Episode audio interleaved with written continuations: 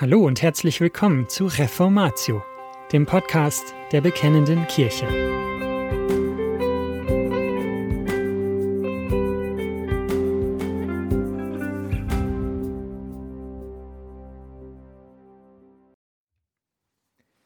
Biblische Besinnung über Jakobus Kapitel 3, die Verse 1 bis 12 von Jörg Wehrenberg.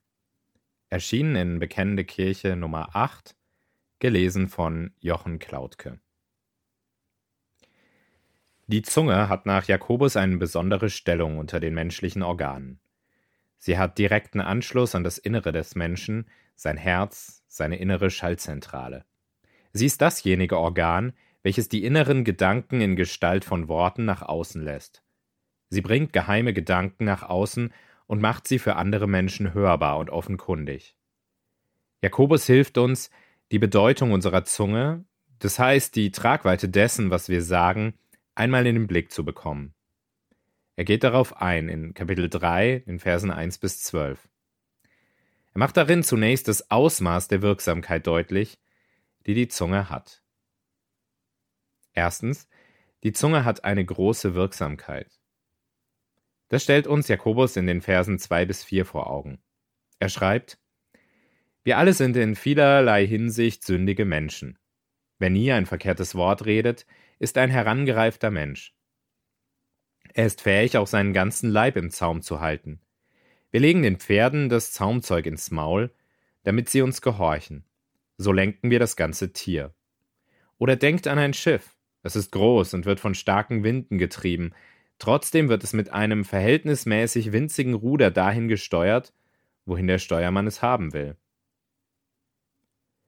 Dass die Zunge eine große Wirksamkeit hat, macht Jakobus zunächst an einem positiven Beispiel fest. Wer seine Zunge im Zaum halten kann, von dem kann man sagen, dass er sich selbst ganz im Griff hat. Das heißt, wenn es darum geht, sich selbst und sein Temperament unter Kontrolle zu bringen, dann muss man bei seiner Zunge anfangen. Wer die Gedanken, die in seinem Inneren umherkreisen, zügeln will, der muss das Organ zähmen, welches die Gedanken von innen nach draußen lässt. Die Zunge. Die Bedeutung, die die Zunge bei der Steuerung des ganzen Menschen hat, verdeutlicht Jakobus an zwei Beispielen. An einem Pferd und an einem Schiff. Das Pferd wird vom Reiter vor allem über den Zaum kontrolliert. Der Zaum liegt dem Pferd im Maul und wird über die Zügel vom Reiter geführt. Soll das Pferd laufen, lässt der Reiter die Zügel locker und gibt dem Pferd die Sporen. Soll das Pferd anhalten, zieht der Reiter an den Zügeln und am Zaum. Das Pferd spürt den Druck des Zaumes im Maul und hält an. Eine Kontrolle an der richtigen Stelle, nämlich vorne im Maul, bewirkt eine Kontrolle des ganzen Pferdes. Es gilt der Grundsatz kleines Organ, das kontrolliert wird, große Wirkung. So ist es auch beim Menschen. Eine Kontrolle seines Mundwerkes, seines Maules, bewirkt eine Kontrolle des ganzen Menschen. Beim Schiff ist es ähnlich. Die Kontrolle eines kleinen Gerätes, nämlich des Steuerruders, bestimmt die Richtung des ganzen Schiffs. Es genügt ein einziger Steuermann, um ein Schiff mit tausenden Tonnen Gewicht zu lenken. Er muss nur das Steuerruder betätigen. Kleines Gerät, große Wirkung. Die Wirkung, die Jakobus hier aufzeigt, ist eine gute. Welch gute Wirkung könnte die Kontrolle der Zunge beim Menschen nach sich ziehen? Wie viel Porzellan bliebe erhalten, wenn ein böses Wort das einem schon auf der Zunge liegt, nicht ausgesprochen, sondern runtergeschluckt würde. Um wie viel Segen kann ein gutes Wort bewirken, welches ausgesprochen wird und Versöhnungsbereitschaft signalisiert? Es könnte so schön sein, aber die Realität sieht unter den Menschen leider anders aus. Denn Punkt 2. Die Zunge ist vom Menschen nicht zu kontrollieren. Jakobus macht dies im zweiten Abschnitt deutlich. Er spricht hier aus der Beobachtung des Menschen allgemein. Der normale Mensch kann seine Zunge nicht im Zaum halten. Aber das Gesetz, kleines Organ, große Wirksamkeit, das bleibt leider erhalten. Die unkontrollierte Zunge produziert eine Menge böser Dinge. Jakobus nennt einige in den Versen 5 bis 9. Ebenso ist es mit der Zunge. Sie ist nur ein relativ kleines Körperteil und vermag doch groß zu prahlen, Denkt daran, wie klein die Flamme sein kann, die einen großen Wald in Brand setzt. Auch die Zunge ist ein Feuer. Sie ist ein Ausbund an Unrecht und beschmutzt den ganzen Menschen. Sie setzt unser Leben von der Geburt bis zum Tod in Brand mit einem Feuer, das aus der Hölle selbst kommt. Der Mensch hat es fertiggebracht, alle Arten von Tieren unter Kontrolle zu bringen, wilde Tiere, Vögel, Schlangen, Fische. Aber die Zunge hat er noch nie bändigen können. Sie ist ein unkontrollierbares Übel. Sie ist voll von tödlichem Gift. Mit ihr loben wir Gott, unseren Herrn und Vater, und mit ihr verfluchen wir unsere Mitmenschen, die Gott als seine Abbilder geschaffen hat. Die menschliche Zunge ist so klein, aber sie kann, wenn sie nicht kontrolliert wird, ein wahres Inferno auslösen. Jakobus gebraucht hier das Bild von der unkontrollierten Zunge als einem Feuer. Sie ist ein Feuer, das von der eigenen Sündhaftigkeit und Bosheit angefacht wird. Zusätzlich nährt der Teufel höchstpersönlich dieses Feuer, indem er böse Gedanken in das menschliche Herz sät. Die unkontrollierte Zunge ist wie ein kleines Feuer, sie streut nur kleine Gerüchte, was mit einem kleinen Feuer im Wald verglichen werden kann. Sie redet nur leise hinter dem Rücken des anderen. Aber aus dem kleinen Feuer entsteht ein Waldbrand, aus dem kleinen Gerücht entsteht eine Gerüchteküche und aus der Gerüchteküche handfeste Verleumdung. Oder am Anfang mag nur ein einziges abfälliges Wort zum nächsten stehen. Daraus entwickelt sich ein Wortgefecht, am Ende bleiben Streit, Hass und zerrüttete Beziehungen, ein wahrer Waldbrand. Jakobus beschreibt hier, dass es bei den Menschen so ist. Sie können ihre Zunge einfach nicht bändigen. Zu groß ist die Sündhaftigkeit im Herzen, zu mächtig das Wirken des Teufels. Aber Jakobus will den Missbrauch der Zunge keinesfalls rechtfertigen. Aus der Unkontrollierbarkeit der Zunge, wie Jakobus sie unter den Menschen allgemein feststellt, folgt für die Christen nicht, dass sie so reden können, wie ihnen der Schnabel gewachsen ist. Sie sollen sich nicht dem allgemeinen Trend anschließen. Auch wenn die Christen von Natur aus noch genauso Sünder sind wie die anderen Menschen, haben sie doch durch den Glauben Christus und sein Wort empfangen. Im Blick auf Christus, im Blick auf das Heil, das er ihnen erworben hat, sollen sie im Glauben leben und ihre Zunge zügeln. Sie sollen angesichts der eigenen Bosheit und der Anfälligkeit für böse Worte umso mehr darum kämpfen, dass ihr Mundwerk nicht dem kleinen Feuer gleicht, welches einen Wald in Brand setzt. Das gilt besonders für den Umgang von Christen untereinander in einer Ortsgemeinde.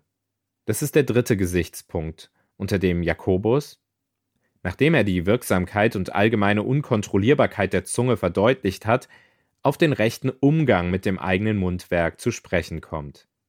Drittens. Die Zunge darf unter Geschwistern nicht missbraucht werden. Dies schreibt Jakobus den Christen mit den Versen 1 und 10 bis 12 ins Stammbuch. Das war bei seinen Adressaten bitter nötig. Denn unter ihnen richtete die unkontrollierte Zunge viel Unheil an. Es gab unter ihnen Eifersucht, Streit und jegliche Art von Gemeinheit. Es gab Grabenkämpfe, es wurde verleumdet, Trotzdem redet Jakobus sie in seinem Brief immer wieder als seine lieben Geschwister an, so auch in den folgenden Versen zweimal. Er möchte sie für seine Ermahnung gewinnen. Vers 1 Meine lieben Brüder, nicht zu viele von euch sollten Lehrer der Gemeinde werden wollen. Ihr wisst ja, dass wir Lehrer von Gott strenger beurteilt werden als die anderen. Und Vers 10 Aus demselben Mund kommen Segen und Fluch. Meine lieben Brüder, das darf nicht sein. Eine Quelle lässt doch nicht aus der gleichen Öffnung genießbares und ungenießbares Wasser fließen. Liebe Brüder, auf einem Feigenbaum wachsen doch keine Oliven, an einem Weinstock hängen keine Feigen, und eine versalzene Quelle kann niemals Süßwasser hervorbringen. Die Zunge darf unter den Geschwistern einer Gemeinde nicht missbraucht werden. Das hat vor allem für diejenigen Relevanz, die in der Gemeinde damit beauftragt sind, zu predigen und zu lehren. Jakobus geht darauf in Vers 1 ein.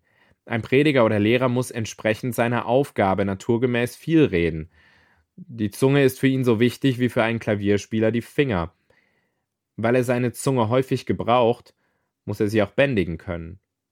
Er soll sie benutzen, um Gottes Wort zu verkündigen.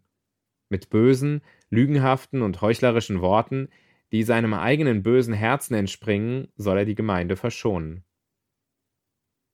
Kann ein christlicher Mann sich und seine Zunge aber nicht beherrschen, so kann er nicht Lehrer und Prediger einer Gemeinde sein. Drängt er sich dennoch in diese Aufgabe, so wird er es einmal bereuen, da Gott ihn besonders streng beurteilen wird. Jakobus stellt es ihm warnend vor Augen. Es sollen also diejenigen Lehrer werden, die viel reden können, ohne etwas Böses dabei zu sagen. Wer nicht viel reden kann, ohne Schlechtes und Unwahres zu reden, soll nicht Lehrer werden, ganz einfach. Das ist ein Grundsatz, der sich aus der großen Wirksamkeit und der allgemein schieren Unbändigkeit der menschlichen Zunge ergibt. Aber alle Christen einer Gemeinde stehen in der Verantwortung, ihre Zunge nicht für böse Worte zu gebrauchen. Wenn sie etwas sagen und miteinander reden, dann sollen sie dabei ihre Zunge kontrollieren. Jeder Einzelne ist hier gefragt, sich notfalls einen Zaum aufzuerlegen, bevor er einem Glied der Gemeinde und damit der ganzen Gemeinde schadet. Jakobus benutzt in den Versen 11 und 12 zur Verdeutlichung seines Anliegens das Bild von einer Wasserquelle. Eine Quelle lässt doch nicht aus der gleichen Öffnung genießbares und ungenießbares Wasser fließen. Eine versalzene Quelle kann niemals Süßwasser hervorbringen. Wenn jemand Christ ist, dann, so Jakobus, kann nicht auf Dauer gleich viel Gutes und Böses aus seinem Mund hervorgehen. Das, was aus seinem Mund hervorgeht, sollten für seine Mitmenschen genießbare Worte sein. Wenn jemand kein Christ ist, dann sieht es freilich anders aus. Er ist wie eine versalzene Wasserquelle, bei der das Wasser, bevor es an die Öffnung gelangt, über salziges Gestein fließt und sich so mit Salz anreichert. Von dieser Quelle kann man kein genießbares Süßwasser erwarten. Ebenso kann man von einem Nichtchristen nicht erwarten, dass er gleich einem Christen seine Zunge kontrolliert. Er lebt nämlich nicht aus der Zusage Gottes, sondern er lebt im Unglauben. Bei ihm ist nicht Gottes Wort die Quelle seiner Gesinnung und seines Redens, sondern allein sein ungläubiges, sündiges Herz. Ein Christ soll sich im Gebrauch seiner Zunge nicht den Nichtchristen gleichstellen. Er darf sich nicht an ihren selbstgesetzten Maßstäben orientieren, sondern er soll Christus, seinem Herrn, gehorchen. Um seinetwillen soll er seine Zunge bezähmen und auf das, was er sagt, achten. Denken Sie daran, mit Ihrer Zunge können Sie viel Böses, aber auch viel Gutes tun. Halten Sie sich vor Augen, was Jakobus über dieses kleine zappelige Organ an unserem Leib zu sagen hat. Es ist klein und unscheinbar, entfaltet aber eine große Wirkung. Und da die Zunge dazu noch kaum zu bändigen ist, bringt sie viele böse Worte hervor, die aus dem Herzen des Menschen emporsteigen. Als Menschen, die Christus gehören, stehen wir aber in der Verantwortung, sie zu bezähmen. Denken Sie daran, dass Gott Ihnen einen Mund gegeben hat, dazu ein Herz mit Verstand. Gott will nicht, dass wir auf andere böse Worte wie Giftpfeile abschießen und sie damit verletzen. Die meisten von ihnen haben es sicher schon selbst erfahren, wie weh es tut, beschimpft und verleumdet zu werden. So mancher hat es auch schon schmerzhaft erlebt, wie er selber an der Entstehung eines bösen Gerüchtes beteiligt gewesen ist, ohne dass er es vielleicht ahnte. Schnell kann man die Folgen, die die eigene Zunge wie eine Lawine ins Rollen bringt, unterschätzen. Wenn man den großen Waldbrand sieht, mag man gern den Tag verfluchen, an dem man mit eigenen Worten der Bosheit und der Verleumdung ein kleines Feuer gelegt hat. Deshalb sollten wir umso mehr darauf achten, was wir sagen. Jeder einzelne von uns möge mit seiner Zunge dazu beitragen, dass der Umgang miteinander von Wahrhaftigkeit geprägt ist. Jeder möge sein Reden in den Dienst für andere Gemeindemitglieder stellen, so dass friedvolle Beziehungen geknüpft und gepflegt werden. Das erfordert von jedem Einzelnen die Aufmerksamkeit und Geduld eines Dompteurs, der seine Raubtiere nicht aus dem Blick lässt. Er lenkt ihre Aktionen und kontrolliert ihre Reaktionen, und bald gehorchen sie ihm. Möge jeder einzelne von uns ein Dompteur sein, ein Dompteur seiner eigenen Zunge. Amen. Und das war's schon wieder mit dieser Folge von Reformatio. Wenn Sie selbst eine Frage an uns haben, laden wir Sie herzlich dazu ein, uns diese zu schicken. Besuchen Sie uns unter www.bekennende-kirche.de/fragen und nutzen Sie das dortige Formular. Wir werden Ihnen darauf antworten und, so Gott will, Ihre Fragen klären. Außerdem können Sie auf der Seite der Bekennenden Kirche wie gewohnt die Beiträge aus der BK lesen, die Zeitschrift abonnieren und unsere Arbeit mit einer Spende unterstützen.